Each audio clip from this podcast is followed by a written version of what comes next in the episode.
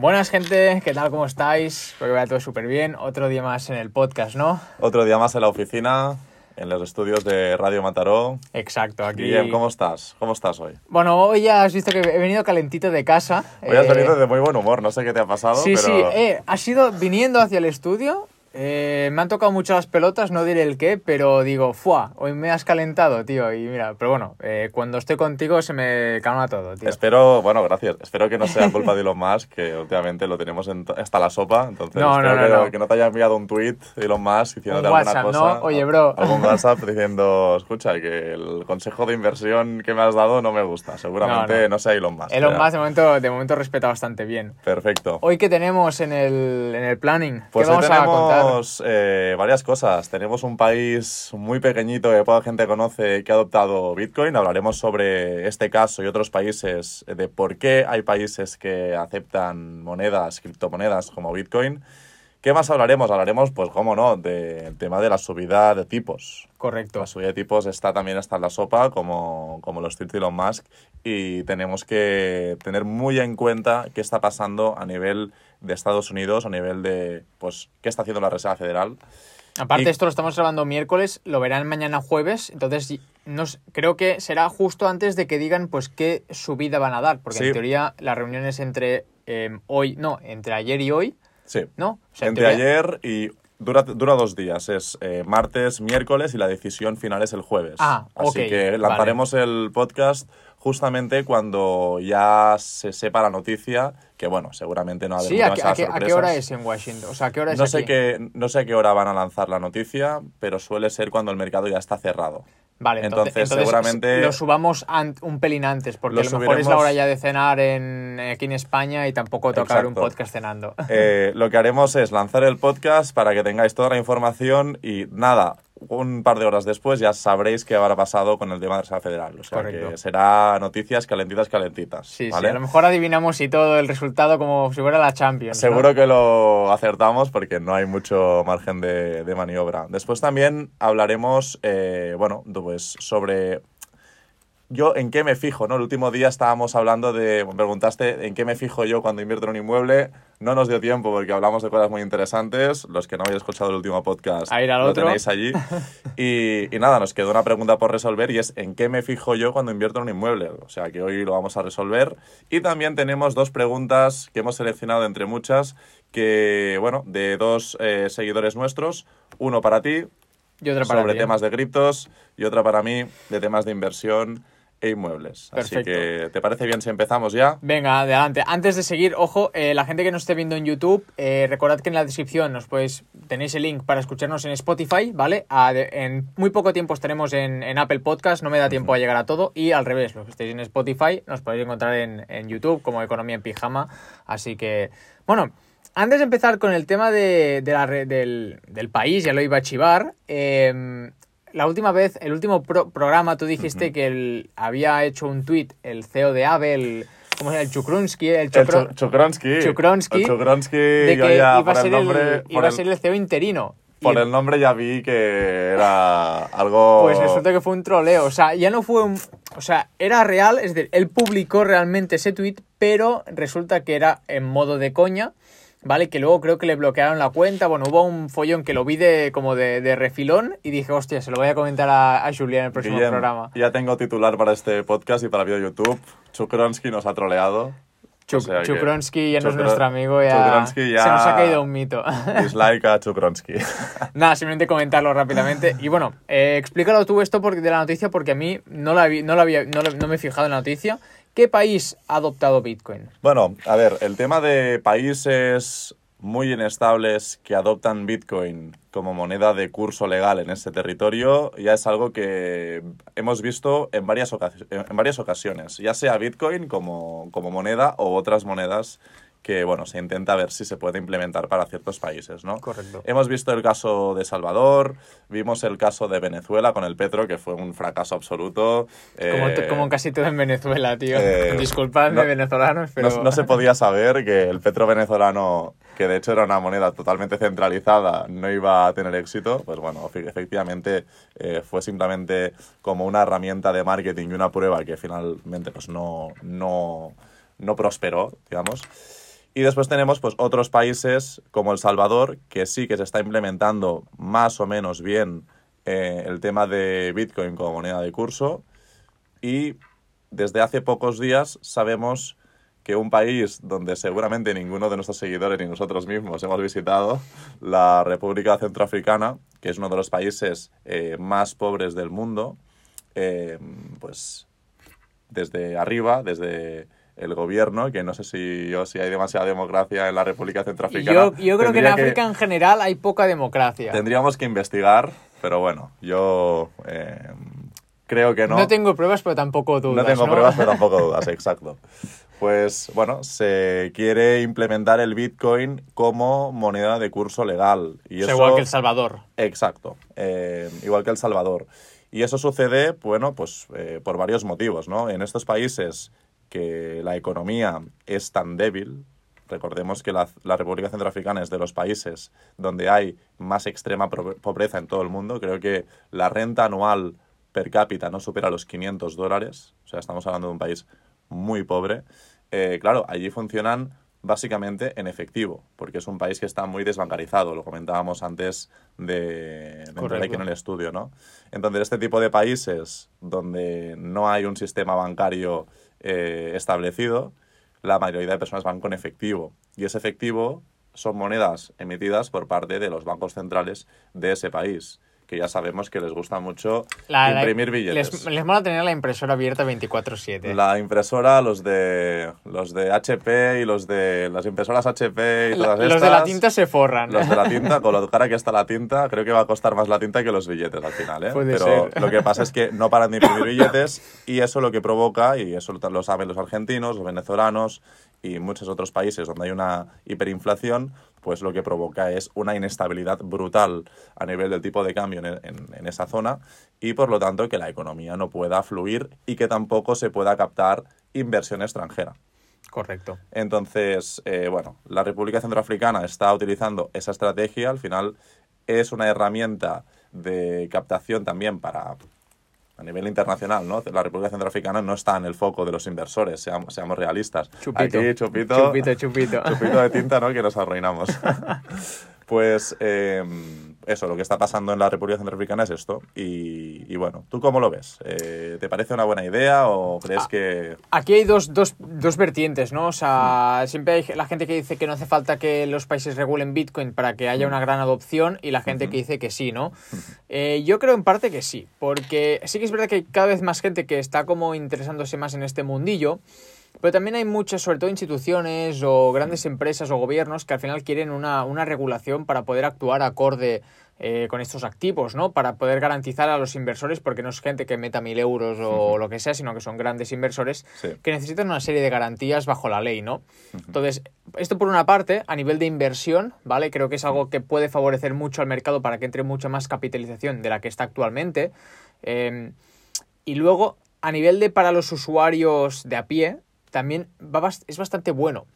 Eh, porque, o sea, no es casualidad que Bitcoin y las criptos en general, donde más adopción hay a nivel de calle, a nivel de usuarios, sea en países de Latinoamérica. Yo me he encontrado muchísima, muchísima, muchísima gente, sobre todo de Argentina, Colombia, México, que son los que más criptos tienen, los que más tiempo llevan en criptos. ¿Por qué? Porque necesitan una alternativa para poder vivir. Ya no para, para poder vivir, para poder pagar las facturas, para poder comer, para poder cuidar a sus hijos. ¿Por qué? Por, dos, sobre todo por dos, por dos motivos. El primero y el más evidente es por la inflación. Ahí aquí la inflación nos quejamos de un 10%, entre comillas, que sabemos que es más. Ahí que es de un 40, un 100, un 60 al año, es, no sé, es una, una locura. O sea, realmente ya no me sé las cifras, pues son una auténtica barbarie. Y claro, quieras o no, tú estás trabajando, tú generas un ingreso, tu salario no incrementa, la inflación sí, entonces lo que tú ganas cada vez vale menos, más lo que tú tienes ahorrado en el banco. Esto por una parte. Entonces, quieras o no, se van a las criptos donde pueden ofrecerles un mayor retorno. Y, y tampoco hace falta locuras. Al final, puede ser bastante conservador y generar un buen, un buen rendimiento, ¿no? Esto por una parte. La otra es por el control del país. Al final, tú para poder comprar dólares, que creo que en Argentina hay como dos tipos de dólar, el dólar blue y el dólar no sé qué, que uno vale más que, no sé, es una locura, una cosa que no entiendo yo aún. Claro, hay mucho control. A nivel de cómo gastas el dinero, cómo eh, límite que puedes com- comprar y vender de, de dólares. Entonces estás muy limitado para poder crecer Sí, sí. econo- económicamente, ¿no?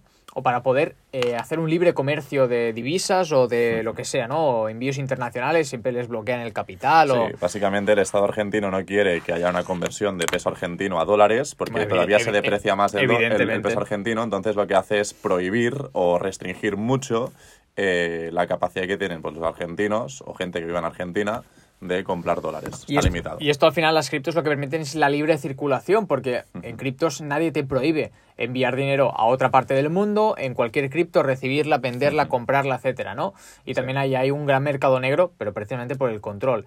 Y la tercera es por la desbancarización, sobre todo en, en República Centroafricana, eh, El Salvador eh, y demás países como Brasil o otros, ¿vale? Que están empezando a adoptar las criptomonedas y sobre todo Bitcoin.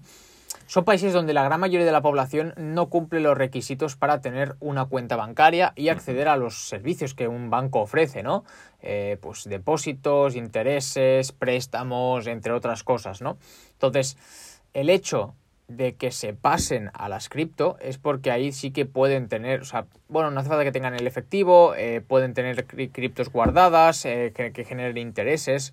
Bueno, ofrece este, esta bancarización a usuarios que no están bancarizados, ¿no? Y al final por las malas condiciones ya no solo del país, sino porque los bancos son muy exigentes o tampoco quieren que cualquiera tenga una cuenta bancaria. Son, al final aquí en las cripto, da igual eh, de qué país seas, de qué, o sea, simplemente tú, si tienes X capital, tú puedes tener una cuenta en un banco o un banco virtual y hacer lo mismo que en un banco sin necesidad de tanta burocracia, que te miren mal, que si requisitos aquí, requisitos ya, es mucho más sencillo, ¿no? De hecho, Entonces, yo creo que es eh, democratización monetaria el Bitcoin. exacto. Porque no importa de dónde saques el dinero, de muchas cosas que, bueno, de, no- de dónde saques el dinero me refiero al país de donde No, no, saques claro, el o dinero. sea, No- otro no ya a lo mejor interesa lo otro. Claro.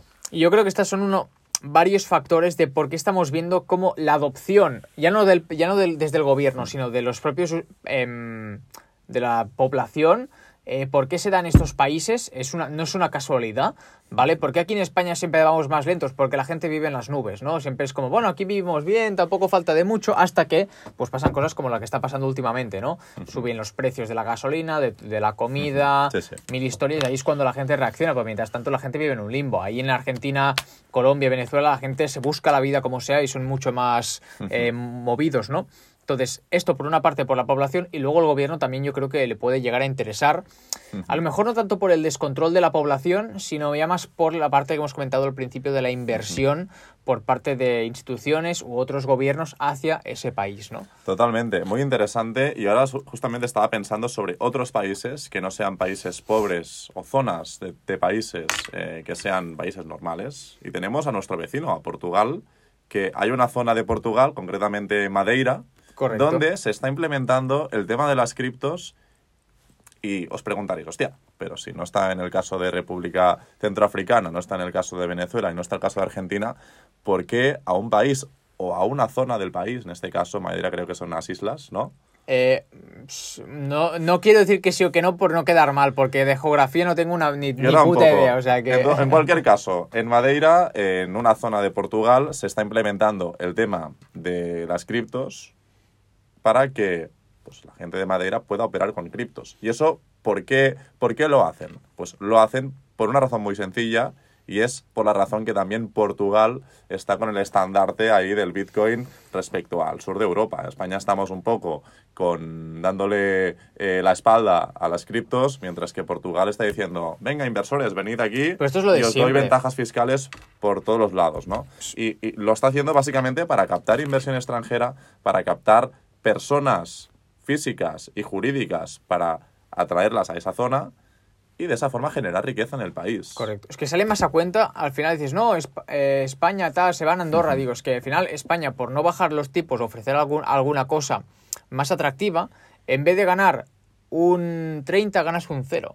Acabará recaudando. a- a- o sea, al final tenemos que entender muy bien que no por subir más impuestos recaudarás más. Porque si tú atraes mucho más volumen a través de políticas fiscales atractivas y esa gente se queda en tu país y no se marcha corriendo, se genera riqueza en el país, Correcto. se quedan las empresas en el país y se genera empleo y los, y los salarios son crecientes. Si lo que hacemos constantemente es echar a patadas a la gente que empieza a generar riqueza y por lo tanto que se gana bien la vida, pues lo que tendremos es un país constantemente de, bueno, pues un país mediocre. Bueno, luego la gente se piensa que la fiesta la pagan los ricos y luego la pagan los pobres, pero bueno, Claro. es lo que hay. Y hay, hay, hay casos de países o de comunidades autónomas que rebajando los impuestos han conseguido eh, recaudar más. Por lo tanto, a ver si tomamos ejemplo, porque realmente las cosas no son tan evidentes como parecen. Insisto, no por subir más los impuestos tendremos eh, Mejores condiciones, sí, exacto. Vale. Entonces, cambiando de tema, vamos ya a, pasamos de criptos y nos vamos a lo que va a pasar mañana o hoy mismo cuando lo estéis escuchando vosotros Hoy sobre mismo. sí, entre comillas, somos viajeros del tiempo, como como bueno, no me salía el nombre. Bueno, de- Broncano lo hacía, ¿no? El Doctor Broncano- Strange, coño, no me salía ahora. Ah, mira, este Doctor Strange no sé quién es, yo no miro De Ma- series. Marvel. Vale, entonces, bueno, ni, Marvel, películas Marvel. también, estoy... Claro, es que he hecho el, el esto y no me salía el nombre, digo, Hoy joder. entre geo- geografía y series... No, muy mal, muy mal. Estamos, Aquí nosotros al trivial perdemos seguro, tío. estamos en tendencia bajista como las criptos y como la bolsa ahora mismo. Totalmente. ¿Qué esperamos para mañana o para hoy? Subida de tipos. Importante poner el contexto. Y pongo un contexto de forma bastante clara y rápida. A ver, estamos en una situación, tanto en Europa como en Estados Unidos, de la mayor inflación registrada en la historia de los últimos 40 años. Es decir, desde el 1981 no teníamos una inflación tan alta como la que tenemos a día de hoy. En Europa, el 9,4% de inflación. Bueno, este 9,4 y el 8,5 que tiene Estados Unidos la tenemos que coger un poco entre comillas. Correcto. Porque dependerá mucho de nuestros hábitos de consumo y dependerá mucho también de cómo hayan calculado esa inflación pues Siempre es más. los gobiernos. Siempre es más. ¿vale? Entonces, claro, el problema es la inflación. Y esa inflación se ha originado principalmente por la impresión masiva de billetes durante la pandemia. El 80% de los billetes que hay en circulación en Estados Unidos, el 80% de los billetes de los dólares que hay en circulación en Estados Unidos, se han imprimido los últimos dos años Ah, locuras. para que veamos un poco de qué magnitud estamos hablando. ¿vale? Locuras, locuras. Entonces, eso lo que ha provocado es inflación. Si tú a una economía la inundas de billetes, lo que pasa es que hay una subida de precios. Y esa subida de precios provoca inflación. ¿Qué pasa? Que las cosas suben, pero los salarios no. Por lo tanto, lo que, es, lo que provoca a la gente es una pérdida de poder adquisitivo y eso lo que provoca es que las empresas no pueden vender tanto ni con tanto margen de beneficio. Y lo que provoca es una recesión a nivel bursátil y una pérdida de poder adquisitivo de las personas. Eso los bancos centrales lo saben y lo saben desde que empezaron a planificar la impresión masiva de billetes. Y lo que están haciendo ahora es para enfriar esa inflación, para rebajar esa inflación, subir los tipos de interés. Y los tipos de interés no son más que lo que le cuesta el dinero a los bancos y a las personas pedir prestado. Es más caro, por lo tanto reduces esa, neces- esa impresión. Claro, Entonces lo que haces es pues reducir la inflación. Claro, y pensamos que durante la pandemia lo que se hizo para estimular la economía fue bajar tipos de interés, que el crédito, que la deuda fuera barata para las personas y para las empresas, y pum, pum, pum, pum, pum, ha generado muchísimo Chupito. crecimiento, ocho pito más, muchísimo crecimiento y a nivel económico y a nivel de empresas y también pues mucha inflación. La forma de revertir ese- esa inflación es hacer lo contrario, subir tipos y los van a subir de forma muy fuerte porque la inflación está siendo muy Bueno, alta. Querían subirlos de forma más tranquila a 0.25 cada subida y Exacto. ahora se están planteando hacerlas de 0,5 mínimo y se está planteando pues que haya subidas pues más elevadas incluso hay la teoría de que a lo mejor ella- esta que viene hoy no Hmm. pero a lo mejor las próximas depende de cómo fu- de cómo evolucione la inflación los datos de un 0,75 a un punto Totalmente. De momento, las previsiones, las expectativas de cara a mañana, o si estás viendo el podcast el jueves, hoy, Hoy. ¿vale? Eh, es que suban un 0,5% eh, eh, los tipos de interés. Entonces, esto, ¿vale? Esta subida de tipos es la más alta de los últimos 20 años. Es decir, desde el 2001 no se hacían estas subidas de tipos de, do- bueno, básicamente del doble de lo habitual. Entonces estamos en una situación excepcional, estamos en una situación económica donde todavía no estamos viendo el abismo, pero las cosas para mucha gente pues van a ir un poco mejor que los últimos, un poco peor, perdón, que los últimos años Y para aquellas personas que sepan aprovechar la situación excepcional de bajadas, de pequeñas correcciones o grandes correcciones en los mercados, tanto de cripto, tanto inmobiliarios como tanto bursátiles, pues tendrán una buena, un buen momentum para hacer esas inversiones. De momento, importante, ante subidas de tipos de interés y ante la incertidumbre de qué va a pasar con todo el tema de Rusia, etcétera, prudencia. Prudencia, pero con un ojo puestos en los mercados y en las oportunidades. Exacto. Y esto lo comenté el otro día en YouTube, también el tema de que no era momento para entrar al mercado. Al final no hay una línea clara, una tendencia clara. O sea, tendencia clara alcista. La bajista está, vamos, está ahí desde hace tiempo, pero la alcista eh, no está. Entonces no es buen momento porque, bueno, pues no es un, no, no, no es como que estás viendo el final del túnel, ¿no? Aún estás como ahí en el medio y hay bastante caravana. Y en, el, y en el tema, perdón, y en el tema de las criptos, ¿cómo crees que va a afectar el tema de la subida de tipos? Porque no sé exactamente si afecta igual que la bolsa o... Eh, yo, ahora mismo se está dando una, una gran correlación entre el SP500 y el Bitcoin, entonces, eh, mientras se mantenga esta gran correlación, si afecta a la bolsa de forma negativa o la bolsa se sigue, sigue bajando de forma negativa, ya sea por subidas de tipos de interés, ya sea por la guerra o sea por, por X, eh, al final también afecta a Bitcoin y consecuentemente a las, a las, a las demás altcoins, ¿no? Entonces, mientras existe esta correlación que mucha gente se piensa que no existe,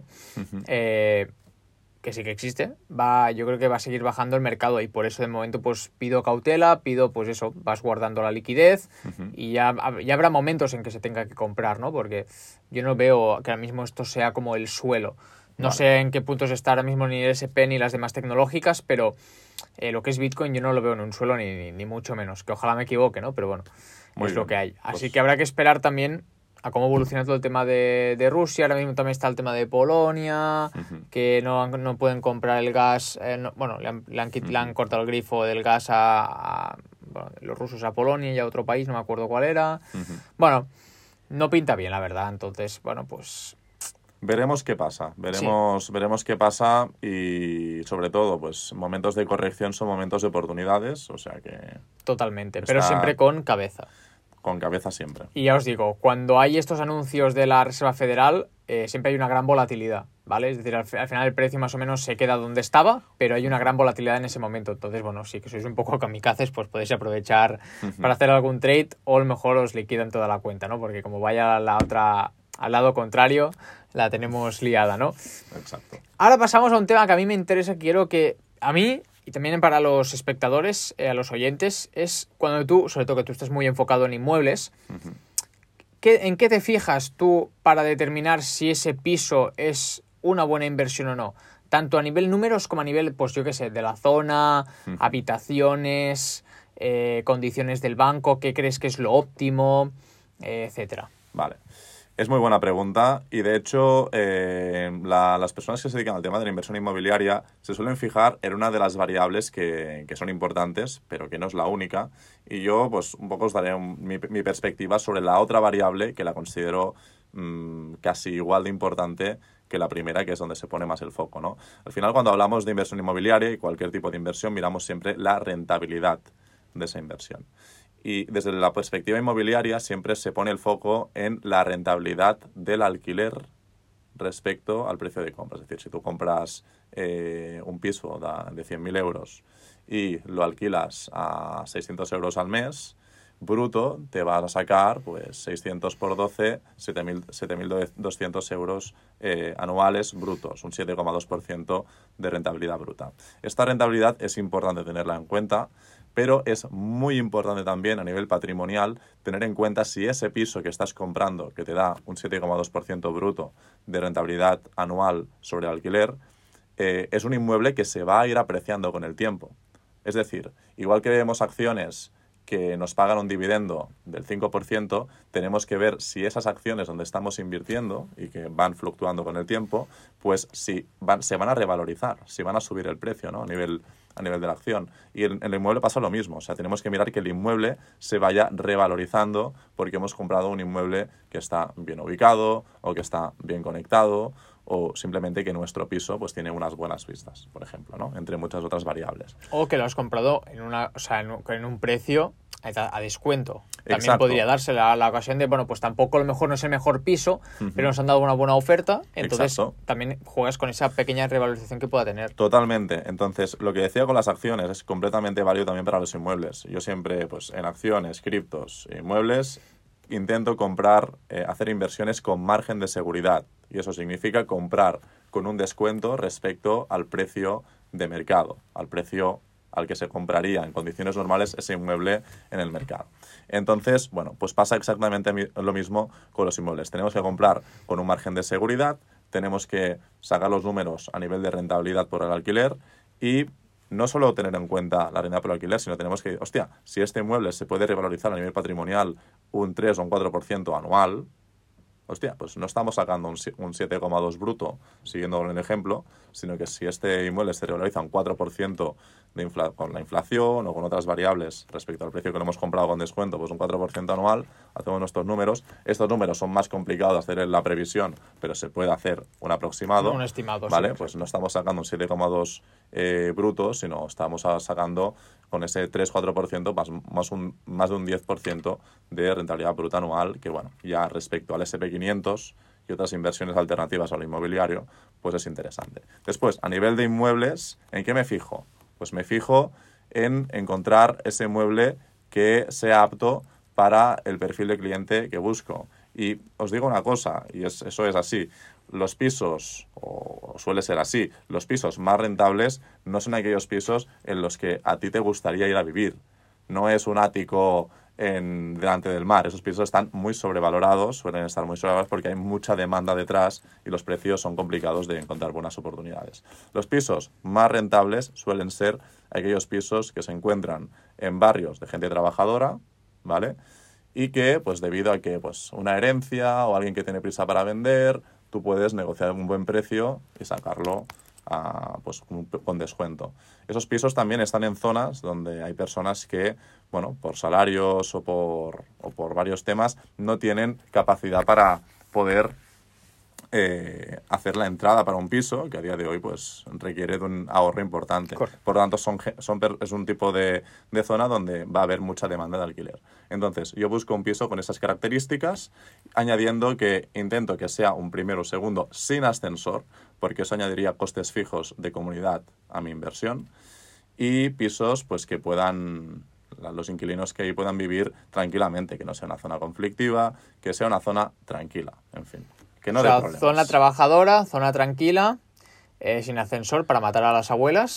Pisos de Ah. uno, dos, tres habitaciones. Claro, para que al final también, desde un punto de vista lógico, a ti te interesa un piso que vaya para una familia, porque entonces hay más probabilidades de que esa familia se quede durante más tiempo. Menos rotación. Exacto. Exacto. Que al final es como todo, como un trabajo. Quieres menos rotación porque al final te, te supone un coste extra. Exacto. Y además, otra forma, otra estrategia, un truquillo para que haya menos rotación es, en algunas zonas, depende de la ciudad, la gente prefiere el piso sin, amue- sin amueblar. Si tú alquilas un piso sin amueblar y el inquilino se tiene que amueblar ese piso, es más probable que ese inquilino se quede más tiempo. ¿Sí? Porque si no, lo que tendrá que hacer el inquilino será pues hacer una mudanza a otro sitio y solo de pensar en mudanzas, a lo mejor pues por 50 euros de diferencia o 75 euros de diferencia, prefieren quedarse en ese piso que se han amoblado a su gusto y que, bueno, pues que, que ya, ya- les cuadra, digamos. Hostia, pues bueno, claro, yo desde mi punto de vista siempre prefiero un piso que ya esté amueblado, porque como no tengo muebles, pues es más fácil, ¿no? En plan rollo... Claro, para el inquilino es más fácil porque se puede mover más fácilmente sin hace- hacer tanta mudanza. Si tú tienes un piso alquilado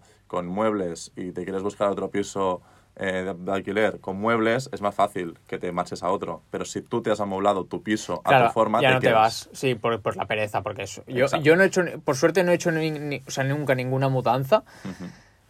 Me han contado cada mierda, o sea, realmente se pierden cosas, se rompen, eh, estás días, se acabas reventado. Es una mierda. O sea, hacer mudanzas creo que es de las peores cosas que hay en, el, en los problemas del primer mundo, ¿no? Sí, sí, sí. Pues Entonces- mira, un truquillo, y eso va por preferencias. Hay gente que prefiere amoblarse el piso a su forma. Pues mira, para los que inviertan en inmuebles, si dejáis que se amueblen el piso los inquilinos, Se van a quedar más. Normalmente hay menos rotación por lo que hemos comentado. Bueno, es identidad, ¿no? Al final, quieras o no quieras tu identidad ahí. Está más a gusto. ¿Y qué rentabilidad sueles buscar tú de media? Vale. Creo que ya lo comentaste, pero bueno, ya que estamos hablando de qué buscas en un... en, pues, o qué condiciones que buscas en un banco, ¿no? En plan, Sí. vale, pues si me dan este tipo de interés, me quedo. Hmm. Si es más de este, ya no me lo planteo. Yo busco siempre que me den el, mm, la máxima financiación. ¿vale? Si tú buscas un piso de primera vivienda, o sea, para ti, te suelen dar el 80% ormi- en términos generales, 80% sobre el precio de, bueno, sobre el precio, sobre el precio de tasación, ¿vale? Yo intento buscar sobre tasación y, eh, y el otro 20% para cubrir el porcentaje de compra, más el 10% de ITP impuesto de transmisiones patrimoniales para compra de pisos de segunda mano, más el 2-3% de gastos extras para, para temas de gestión y burocracia, pues ese eh, 32-33% lo tengo que aportar yo de mi capital, ¿vale?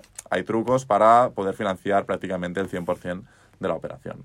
En pisos de inversión suelen dar entre el 50 al 70%, depende de tus condiciones financieras. Yo recomiendo financiar el máximo porcentaje a ser posible, porque de esta forma la rentabilidad respecto al capital que tú has aportado es, Es más mucho alta. mayor. Entonces, a nivel de rentabilidad neta, yo busco rentabilidad neta. Yo busco rentabilidades del 8 o 10%, que no son fáciles de encontrar.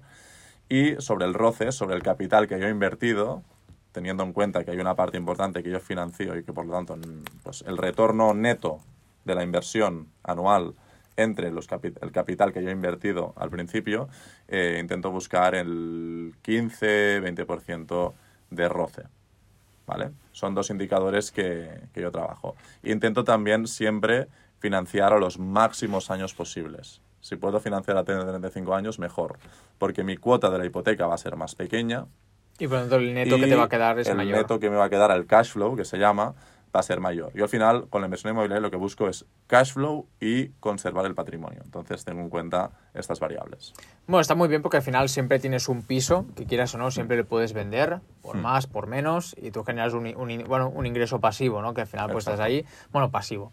Nada es 100% pasivo, Pero pero, que- es de las inversiones más estables a largo plazo. Exacto. Mm, Y que requiere de una gestión poco activa, entre comillas, ¿no? Depende, Mm. habrá épocas que más, habrá épocas que menos, pero en términos generales no tienes que estar cada día Exacto. ahí detrás del vecino, ¿no? Que es algo, pues bueno, que de normal... hay pocos riesgos, bueno, hay algunos riesgos, como el tema del cambio de legislación que tenemos en España, que en tema inmobiliario, pues temas de ocupación y tal, pues es un poco problemático.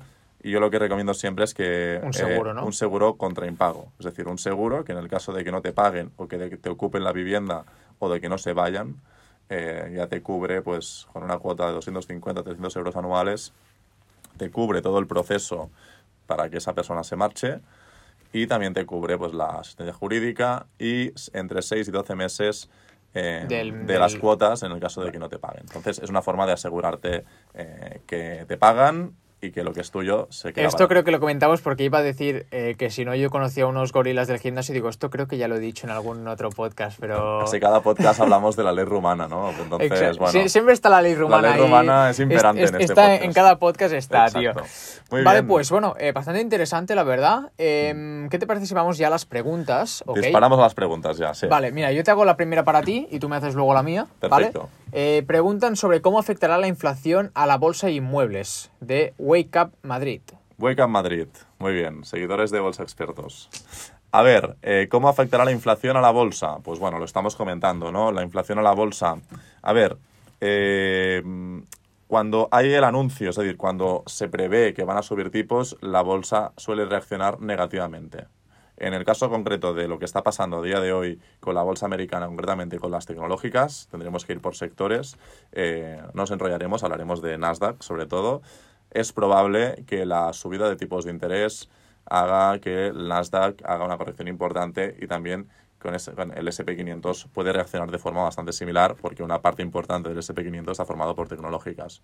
Entonces ya está corrigiendo. Las últimas semanas ha experimentado una corrección importante y yo no soy eh, demasiado optimista a corto plazo con lo que puede hacer el SP500 en la bolsa americana.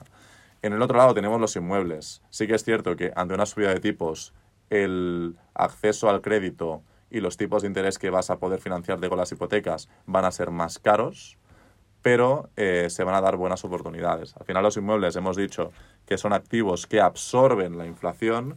Estamos en una situación de inflación muy alta, entonces toda esa inflación que va aumentando mes tras mes, de, en cierta forma se va eh, absorbiendo en el Precio. precio. de los inmuebles. Entonces, bueno, para protegerse de la inflación, los inmuebles alquilados a un buen precio y comprados con un descuento pueden ser una opción de las buenas. Perfecto, perfecto, está bien saberlo. Y ahora te haré otra pregunta de Álvaro Lingua. Perfecto. Que, bueno, quiere saber, quiere hablar con su experto favorito en temas de criptos, que es Guillem.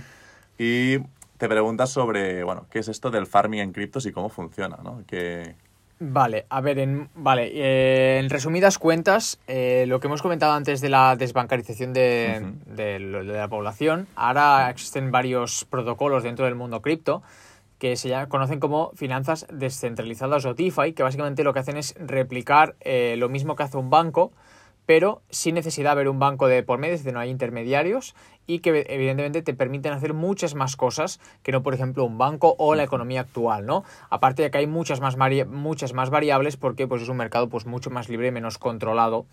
Entonces, el farming como tal es lo que se conoce, bueno, tú para que haya, para que el mercado sea líquido, en un mercado descentralizado donde no hay pues una, una casa de cambio o no hay un gobierno y demás, al final quién contribuye, quién da esa liquidez para que se puedan dar los intercambios y demás, pues al final es el propio usuario, ¿no? Entonces a ti te tienen que recompensar de alguna manera para que tú estés poniendo esa liquidez ahí. Tú, si yo quiero poner mis Bitcoin en un sitio para que se puedan usar como, como intercambio, yo tengo que estar incentivado de alguna manera, porque si no los quito y me voy. Entonces no hay liquidez. Entonces lo que hacen los protocolos es te dan una serie de recompensas, ya que por cada intercambio se cobra una comisión, y esto sería el bueno, uno de los el principal em, beneficio que tú recibirías como como de- depositario de liquidez y el segundo es que te pagan eh, unos, unos beneficios, unos rewards en el token nativo de ese protocolo, ¿vale?